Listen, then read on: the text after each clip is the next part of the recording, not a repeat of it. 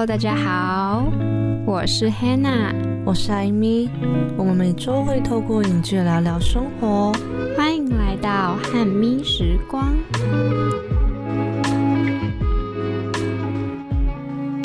今天是 EP 十一，这几天呢刚好是很多学校的开学日，对，而且我刚刚感受到开学的人潮，因为我都习惯。在录影前一天才买票回台北，晚上在看票的时候发现已经没有空位了。我刚刚也是来的时候，然后在搭公车就发现哇，很多穿制服的人。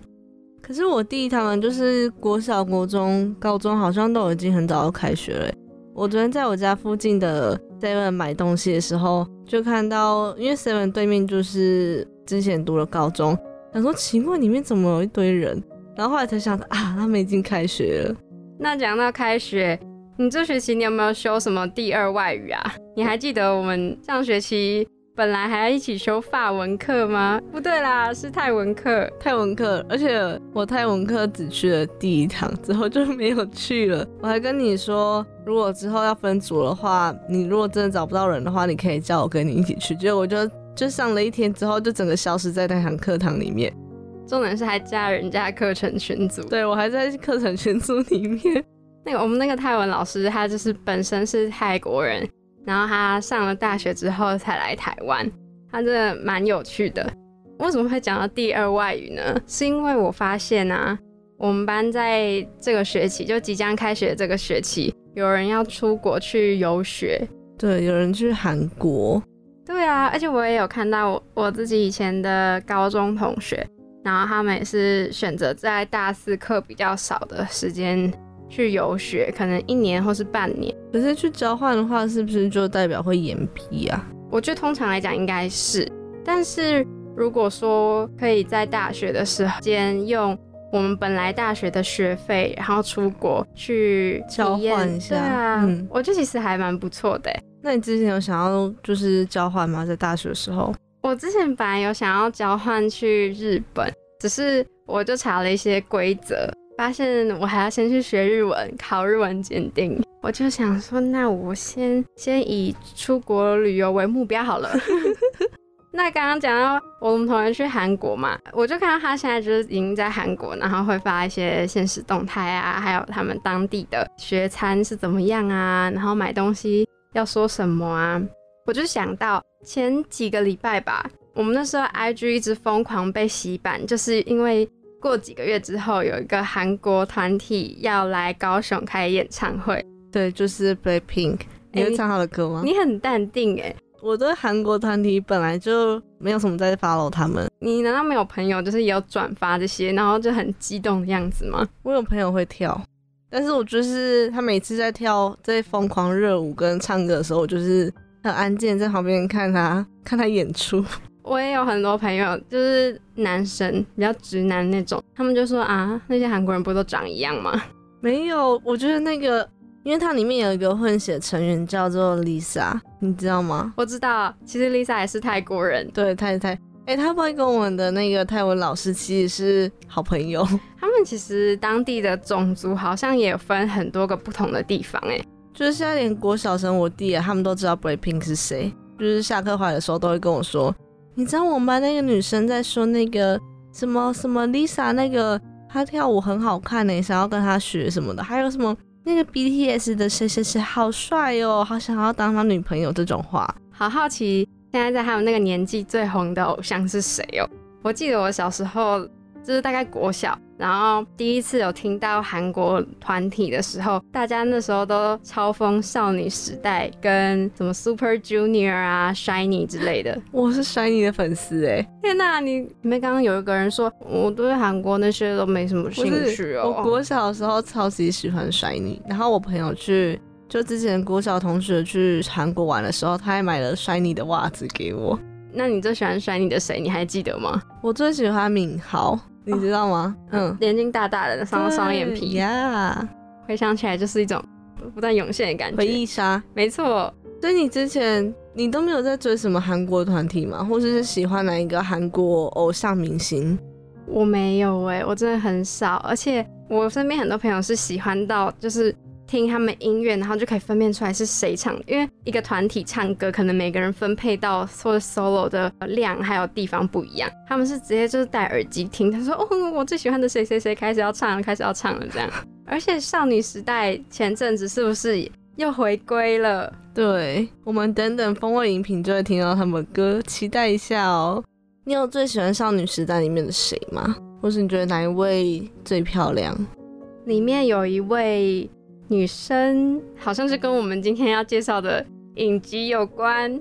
对，我们今天就是要介绍《黑化律师》，那里面的女主角就是润儿。那我目前看到现在呢，每次看都觉得心情会很紧张，因为她的那个节奏就很快。然后剧情的话也是，比如说一个犯人里面，虽然好像抓到，但是其实犯人不是他。那我们等下就来介绍一下《黑化律师》这部剧的故事背景，还有角色介绍。每个故事都有几个重要的角色，而故事的开始都处在最特别的时代。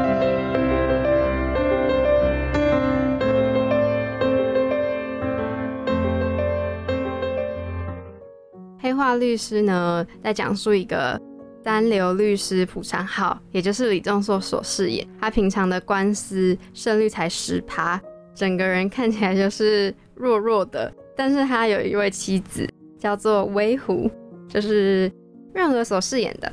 他们平常的感情很好，但有一天呢，朴昌浩就接到了他们市长的电话。市长呢委托他来当一个命案的律师，昌浩那时候觉得很意外，想说为什么会找他？结果市长就跟他说，因为他正需要一个很会听话，但是又没什么能力的人。昌浩一开始的内心很纠结，但后来他为了要还他自己借的高利贷，也就答应了。这也让他意外的卷入了一个政治与金钱的争斗当中，在后面就演到说他被设计入狱。但是他在进到监狱之后，他为了要存活下来，他就把自己当做自己就是那一个大老鼠。大老鼠就是在他们当地过去已经犯下很多起重罪，像是毒品啊、诈欺等等。但是警方怎么样都抓不到那个人。整个剧情呢，就是在第三集之后，整个反转，胡昌浩逐渐的黑化，因为他为了要当大老鼠。其实一开始进去监狱里面的时候，是一直想要证明自己的清白，但是因为所有的，因为他是被设计的嘛，所以一定很多证据都是不利他。为了要查明真相跟保护他的妻子，他就选择就把自己当做大老鼠，然后一部分也是在监狱里面保护自己，因为如果他是大老鼠的话，大家就会怕他，就觉得他势力很庞大。对。我们一直到十二集的时候，他才揭晓说大老鼠是谁。但是大老鼠出来之后，还有一个谜题是有一个论文，还有一个命案，他们之间的关系，还有一个叫做 N.R. 会的事业，他们里面还有一些玄机还没有揭晓。那我们等下就来跟大家分享我们在看过程做的一些小笔记。首先，胡昌浩一开始被设计入狱。就是因为他在路上发生了一场车祸，因为其实本来他在开车之前是和他岳父跟他老婆在吃他们的结婚周年纪念大餐，然后他都接到了市长的电话之后，要去开车前往市长所指定那个地方，在经过一个走廊的时候，就有一个服务生拿了一杯咖啡给他，就说这个咖啡给你带在路上喝，然后他就是因为喝了这杯咖啡之后就出车祸。被验出毒品，送进监狱，所以我们可以知道说，其实那杯咖啡里面是含有毒的。他这杯咖啡又是从谁的手中拿来的呢？甚至我们在剧情后面也有看到，监狱里面的囚犯部分也有感染了白血病，体内除了有白血病之外，他们也有验出了毒品。这两个毒品的来源究竟是哪里？他们是不是有一些关联？我觉得最可怕的是。他那一间医院里面有一个地下的研究中心，就是有点像在做人体实验吧，把一些药品注入到囚犯的身体内，然后看他们做出的一些变化。而且有些片段，然后就是演说有很多只小老鼠冲出来，就很像以前我们在某些电影里面看到变态杀人魔都会先用老鼠做实验。哦，哦，对，就是他们会先拿一些小动物去做实验，之后再放到人体。你刚刚是不是没有说到为什么大家都在想要找到这个大老鼠是谁？首先呢，就是因为他过去就犯了很多罪嘛，所以警察就是想要抓那个大老鼠。再来，还有另一个很重要的原因，就是因为 NR 会的成员觉得是大老鼠把他们的私募基金大概有一千亿骗走了，所以他们就是想要把大老鼠给找出来，然后把他们的钱给拿回来。因此，全部人都在找大老鼠究竟是谁。这个 NR 会就是有一个。老人家还有孔社长韩博士，他们所组成的一个有点像协会的机构。他们其实还有很多人啦，只是主要代表人物就是刚刚讲到嘛，孔社长就是在管那个媒体报社，然后韩博士就是医院里面的人。那再还有一个是叫金正玄，然后他是一个财团的理事。我在想是不是跟金钱来源有关系？哦，就他每个人都有负责的部门就对了。等于说在这个协会里面，每个人都各司其职啊。我们在看的过程中，脑袋其实是非常混乱的，因为他们每个人都非常会演，你并不知道这个人到底是属于哪一方的人嘛。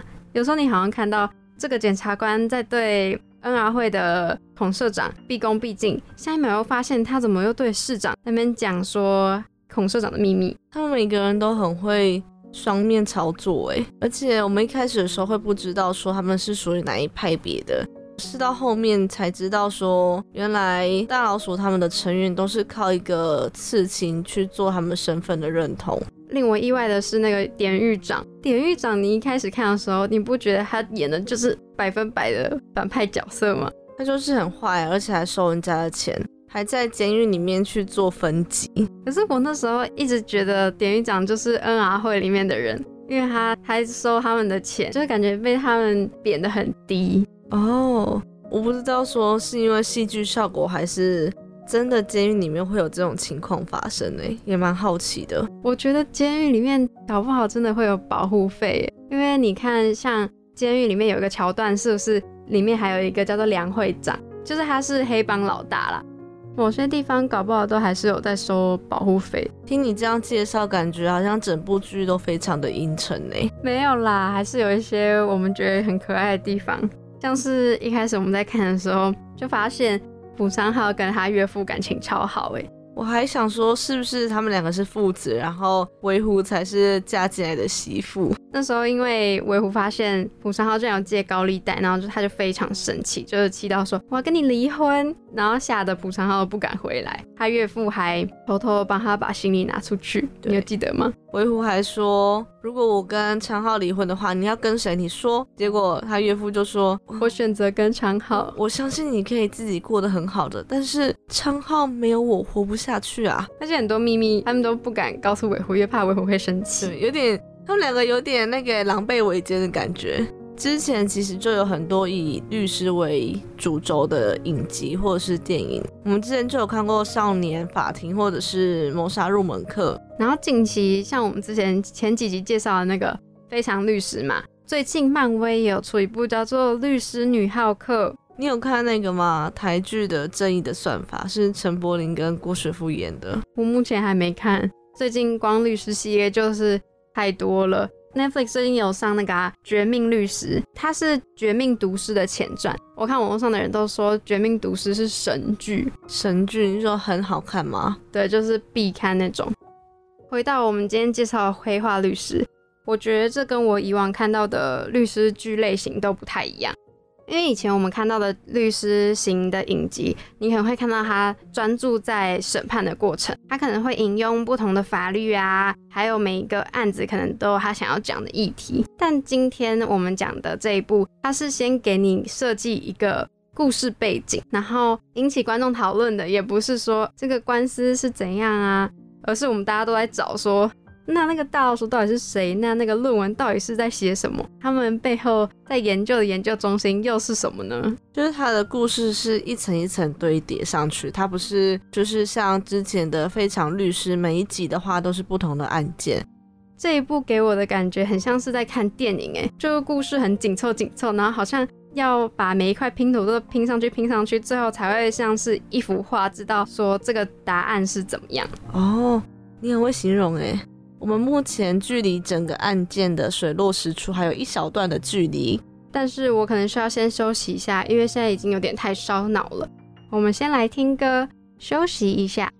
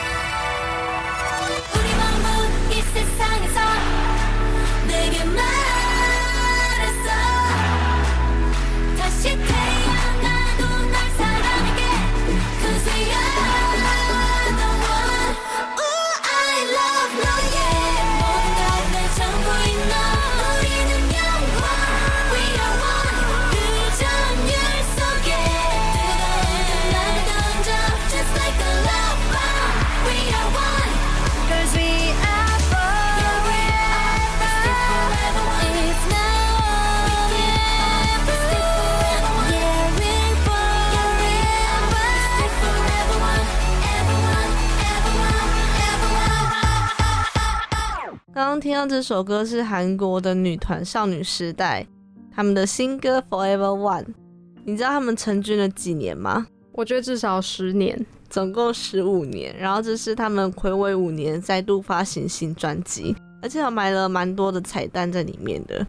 十五年哇，我真的觉得很扯哎。对，而且我记得他们之前就是像刚刚说国中的时候都是哎。国小啦，我记得之前国小的时候还有出很多糖果颜色的裤子，我不记得是哪一首 MV，但是我记得小时候真的有流行过一阵子，是那种就是松紧腰，然后长裤直筒的，然后搭配我们那时候会有的马卡龙手表。对对对，就是这个。我现在整个回想起来，觉得 Oh my God，糟！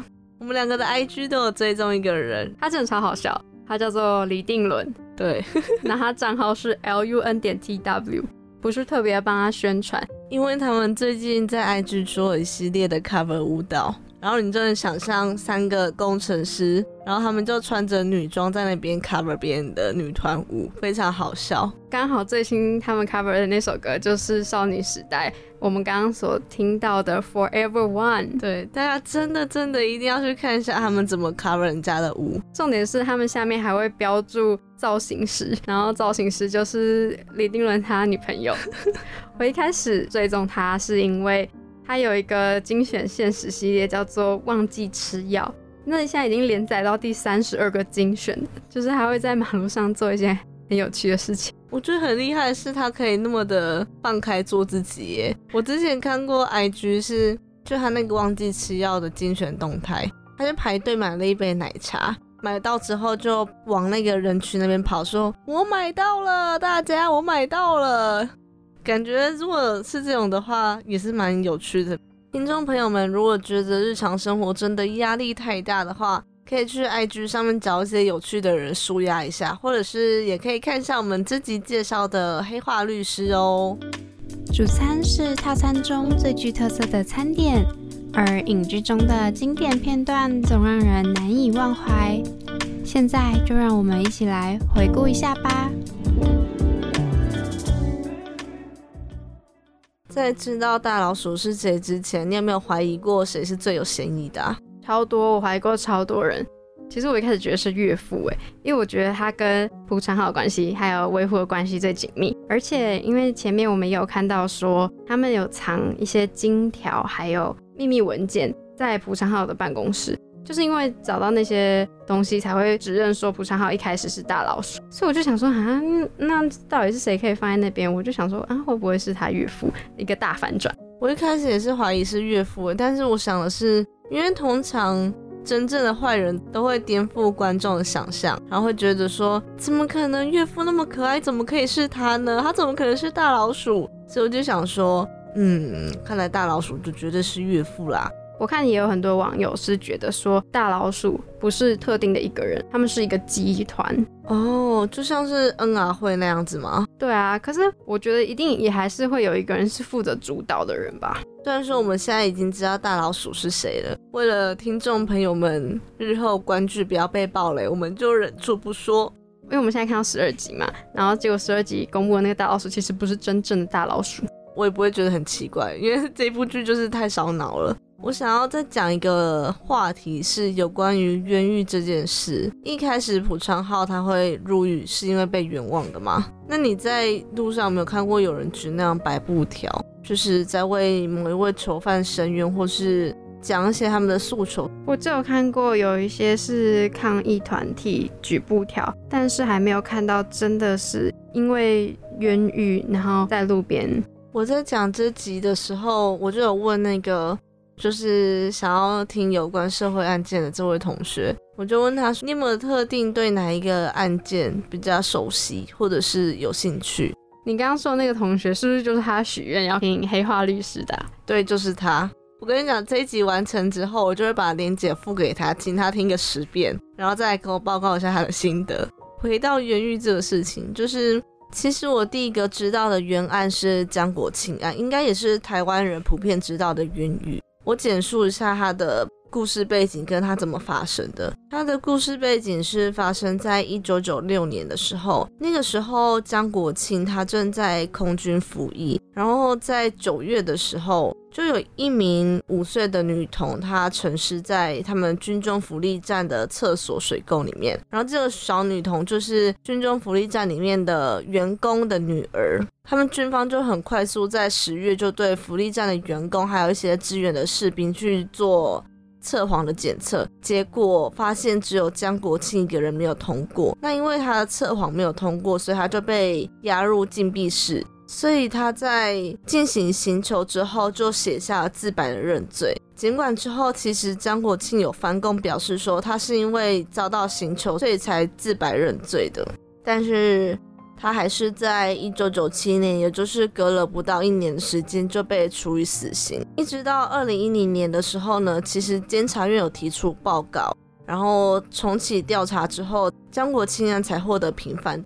但是在这个时候，他已经被枪决过了十三年的时间，然后他爸爸也因为为了帮他儿子做平反，然后就这样子一直来回奔波，身体没有办法负荷就过世了。我觉得有时候大家可以不要对于犯罪者，或者是甚至他其实只是嫌疑人的家人，做出过多的一些指控。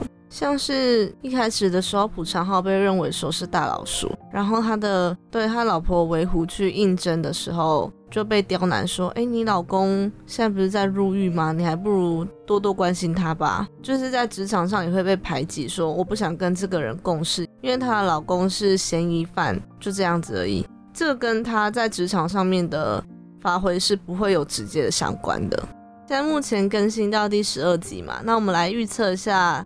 黑化律师未来的故事走向会怎么样？你觉得下礼拜新的集数会有什么新的进展吗？我觉得就是会继续跟进大老鼠的近况吧，看他究竟是真的被炸死了，还是大老鼠另有其人。我猜男主角应该会找到，就是因为这个论文被杀害的凶手是谁。然后我猜维虎应该是时候受到点生命危险了吧？因为整出剧他。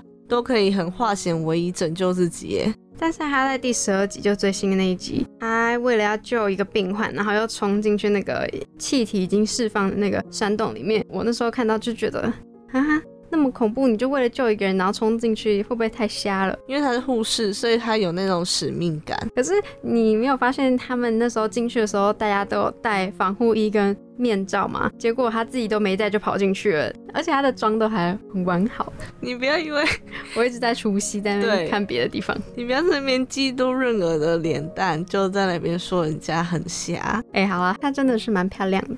你不觉得李钟硕演戏的时候，我每次看他都会觉得有种怎么世界上有人可以这么聪明的感觉啊？举例，他之前潘普信会演皮诺丘的时候，他整个演技还有他的对答，就是一来一往，一来一往，还有就是不知道是不是因为灯光还是什么的原因，他整个人看起来就是一个很聪明的感觉。而且我一直觉得他的脸会发亮。你可以不要一直去看人家不是重点的地方吗？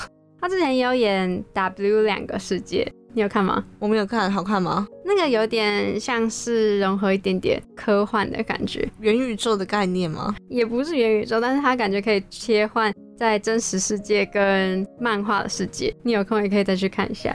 我们这礼拜介绍是韩剧嘛？那你心中有没有第一名的韩剧？就是你觉得这真的是不朽之作？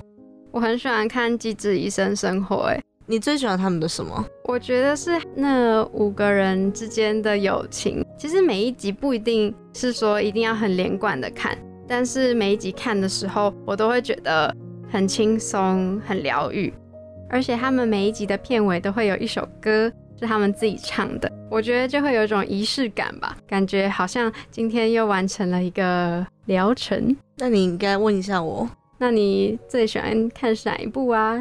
我之前国中的时候非常喜欢《蓝色海洋的传说》，那个是李敏镐演的吗？对，我也很喜欢李敏镐。在那个时候，李敏镐虽然我弟一直呛我说：“人家现在都已经三十几岁了，你还在喜欢人家？”那你有看过《继承者们》吗？有，我也非常喜欢《继承者们》，离我们现在已经是十年前的作品嘞，那么久吗？真的，我有一次看，觉 得十年就是大概我们国中的时候，十一、十二岁。诶，但是对我们爸妈那个年代，他们好像觉得《流星花园》就是山菜呀，F 四，对，对他们来讲才是真正的经典代表作。还有裴勇俊那部叫什么，在冬天拍的《冬季恋歌》。也许那个年代的裴勇俊就是我们现在的李钟硕，所以一样很帅啦。那你有没有在看哪一个片段的时候？被他深深的迷住，或者是有哪个片段是让你印象最深刻的？我最喜欢每一次就是男女主角在互动的时候，整部的剧情算很紧凑嘛，所以当他们两个在互动的时候，是让我觉得可以稍稍喘息，然后又有点粉红色泡泡的感觉。他们前面有先打闹嘛，然后后面又互相合作，所以你很喜欢看他们彼此配合的样子。我觉得这部剧跟我想象中不一样，是它的氛围不是那种非常严肃、跟沉重的，加入了很多戏剧化幽默情节。尤其是岳父，他在这部《黑化律师》里面就担任的有点像丑角的角色吧。每次他出现就会有一种轻松的感觉。而且看他们三个人的互动，也会觉得好有趣哦，就是像一个小家庭。那这整部剧的它的逻辑其实是非常清楚的，就像在玩推理游戏一样。我有时候还会想要拿起纸笔把他们之间的关系画出来，是不是在那个网络上就有人把他们关系图画出来？有啊，还在分说哪一边是谁的人，哪一边是在帮谁，还有他们的关系图，很像族谱。族谱。那我自己印象深刻的是。他们在某些时候需要沟通，所用的一些暗号，还有一些战略，比如说像是朴传豪有一段时间在监狱里面，他都会在告解室里面用塔罗牌向某个人传递讯息。我觉得透过一个牌，还有他们的所代表的角色，还有指令，这样子沟通，很像什么摩斯密码，就会让我觉得哇，很像在看福尔摩斯。我在里面还有发现一个很有趣的点是，原来监狱里面的人在这部剧里面都不是非常坏的坏蛋，因为即使他们知道朴昌浩他不是真正的大老鼠之后，还是一样会帮助他，有点像他们已经走在正义的一方吗？哦，而且我们看那个梁会长，我记得还有讲过一段话，是背叛的人要被千刀万剐，就是可以知道说他们虽然。因为一些违法的事情被关到监狱里面，可是，在他们心中其实还是很讲义气的。还有发现一个是原来铁汉柔情的部分，怎么说？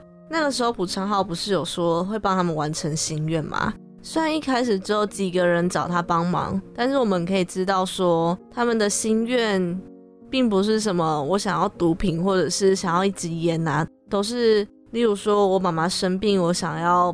有一笔钱可以去治疗他感情亲情的方面啦。然后我还发现一个，是我刚刚上一秒才想到的，就是关在监狱里面的人都是男生呢，还是他们有男女分开啊？但我觉得应该只是编剧为了角色设定比较方便的关系，所以就先暂时只 focus 在这几个厉害的人物上面。我觉得编剧还有一点很厉害的是，他让每个在监狱里面的囚犯。他们的个性都很鲜明，例如说像杰利，他一开始知道说朴昌浩是大老鼠的时候，他就把他当做大哥一样在膜拜，还秀出了他的刺青，说从今以后你就是我的大哥了，我会听你的话。那时候秀出那个什么汤姆猫与杰利鼠的刺青，我那时候一开始看还觉得哈也太瞎了吧，他到底在干嘛？我还想说是不是有埋什么伏笔嘞？你说其实大老鼠还有底下还有其他分会吗？我觉得杰利应该就是那个小老鼠吧。那剩下剧情到底会怎么发展呢？我们就和听众朋友们一起期待吧。甜点的余韵存留在口中，让我们在电影结束后聊聊生活的酸甜苦。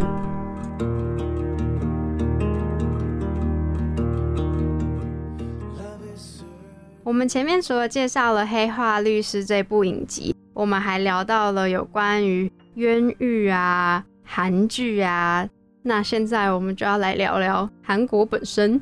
请问你有去过韩国吗？是的，主播，我有去过韩国。那请问你在去韩国的时候，你有没有什么感想？我最大的感想是，韩国人真的很多都是单眼皮。这是什么感想？我自己是觉得去韩国印象很深刻的是，我脑中现在全部都在想吃的。刚刚脑中突然想韩国泡菜、鱼板、大酱汤、人参鸡，是因为现在又接近中午的时间了吗？台湾是不是有韩式炸鸡叫起炸鸡？我们不是有一起去吃过？你觉得跟在韩国吃的韩式炸鸡有什么差别？我其实有点忘记了诶，我自己是觉得韩国炸鸡跟台湾本土的炸鸡有一个很不一样的地方，是台湾的炸鸡通常就只是把它炸的酥酥的而已，但是韩国炸鸡通常都会有一些酱，尤其是甜甜的酒酿或是洋酿之类的，对对对，或是撒一点葱啊，而且他们还会有那个就是让你解油腻的萝卜。我之前去的时候是参加旅行团的套装行程，那时候他们都会带我们去体验穿和服，还有做韩式泡菜，是穿韩服了，还有体验韩式泡菜，而且都会选在有那个宫廷的场景，要让你们拍照地方啦。你是不是在那边滑雪的时候有迷路过，你可以分享一下这个故事，我觉得好好笑哦。我那时候才就是幼稚园吧，然后冬天去滑雪，结果因为滑雪要拿太多厚重的东西，我还小又不太敢滑，我就一个人坐在雪地里面，抬头的时候发现爸妈我家人怎么都不见了，然后就一个人坐在那边哭。还有很多人韩国人来问我说，就讲我不懂的语言，然后问我怎么了之类的。后来你怎么找到你爸妈的？我就哭超大声啊，然后他们就听到我的声音，然后就过来，然后他们完全不紧张，在那边笑我，好丢脸哦！我记得我那时候去的时候，有点冲击的是石锅拌饭不是我想象中的那样。我的体验韩国泡菜也跟我想象的不是那样。你是是不是有做韩式泡菜？对啊，我记得很辣，还有韩国海苔也有买。跟旅行团的话，他们都会带你去做体验韩式泡菜怎么做，跟穿和服，还有游乐园，对游乐园跟一些购物行程都塞在里面。哎，我先说那个石锅拌饭真的不是我在说，因为在台湾吃的话加很多辣酱跟。甚至还会有 cheese，可是，在那边的石锅拌饭就只是真的是石锅，然后就饭跟菜。我记得我那时候吃是没有肉的，然后那个辣酱是要自己加，所以整个我那时候满心期待要去韩国吃我幻想中的石锅拌饭，结果送来是长这样子石锅拌饭。还是你点到了素食套餐？没有，那个是就是在套餐里面，但是他们的人参鸡汤是真的很好喝，在那个鸡肉里面，他们还会包糯米吧。然后煮的烂烂的，很特别。不过我真的很建议大家是可以用自由行的方式去规划你们想要去哪里，这样你出去玩的时间比较不用受限制，而且也可以按照自己的想法想要去哪就可以逛久一点。我觉得自由行跟跟团最大的差别就是。就是你的那个变动性可以随时做调整。像我之前去日本的时候，一开始也是跟团，但是跟团的话，第一个就是你要配合大家时间，然后如果有人真的一直拖的话，不认识的你又没有办法说什么。但是如果是自由行的话，比如说我今天在迪士尼玩的比较晚，那我隔天可以晚一点再起来，但是反正就是比较自由一点啊。所以如果下次有机会再出国的话，我希望可以用自由行的方式。只是就是你要动脑去规划。那我们这集播出的时间是九月十三号，虽然已经过了中秋节又一天。你们家中秋节的时候会烤肉吗？讲到这个厉害了，我们家今年中秋节大家都各自规划。然后因为我自己蛮想吃烤肉的，但是自己烤又太麻烦，而且我觉得烤肉就是要如果要自己烤的话，就是要人多才好吃嘛。所以我就在中秋节那两天。邀约了我妈要去你的故乡台中吃茶六，那你一定要喝他的味增汤。你不是有去吃过茶六了吗？嗯，讲到这个，每次大家讲到茶六，就想说，哎，你是茶六派还是乌马派？我是乌马派，我爸是茶六派。我也是茶六，我觉得肉的话，我会选茶六派，但是它其他周边什么前面鸡汤啊、粥等等的，我会选乌马。那我来当下台中的观光大使，欢迎大家来到台中玩的时候，可以去吃我们台中有名的烧肉乌马和茶六，但是因为它的。定位实在是非常难定，大家可以先线上预定。但是我看网络上也有很多人说，当地人也会去吃其他家烧肉。哎，乌马跟茶六是观光客才会去吃的。是啊，但是我不会告诉你是哪一间。没有，我还以为你是要说，是啊，但是我虽然是本地人，我还是都会去吃观光客吃的。有时候还是会吃一下啦，就是体验一下那个观光客的味道。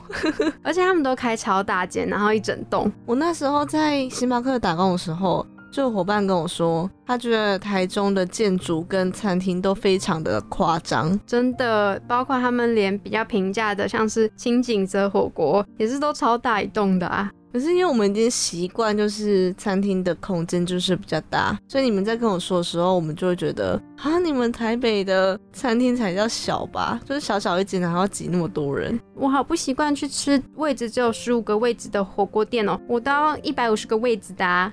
我都这样说话。我们在台北超爱吃主间的，最近点数已经。过期了，所以就没有什么时间再去吃，而且每次吃完都超饱。好啦，那虽然已经大家听到的时候可能已经过了，过还是祝大家中秋节快乐！希望大家多吃一些肉啊、月饼啊、柚子啊，吃饱一点，可以撑到明年中秋节。感谢大家听到最后。本集节目也会上架到三奥平台、Spotify、Apple Podcast。欢迎大家来到台中吃烤肉，然后边吃烤肉边看黑化律师哦。我们下礼拜见，拜拜，拜拜。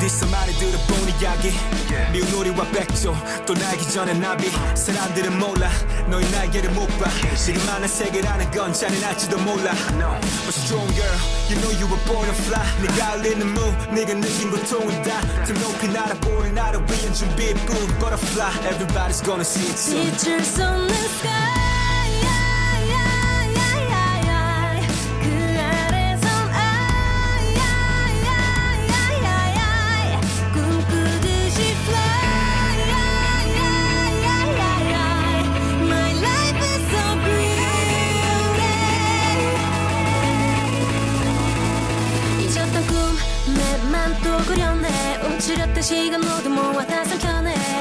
작은 기억 하나 둘씩 날 깨워가. 세상 가득 채워막힌 나를 펼쳐가. 길고 긴 밤을 지나 다시 트립길을 떠나볼래. Why not? 이 세상에 내 맘을 깨워주는 한마디. 자였던 yesterday. 셀수 없는 시선에